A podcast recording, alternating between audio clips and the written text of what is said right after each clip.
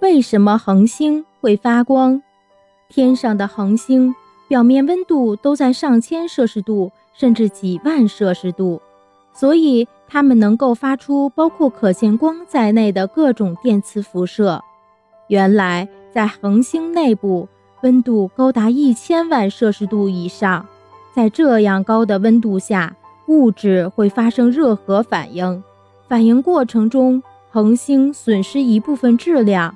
同时释放出巨大的能量，这能量以辐射的方式从恒星表面发射至空间，使它们长期在宇宙中闪闪发光。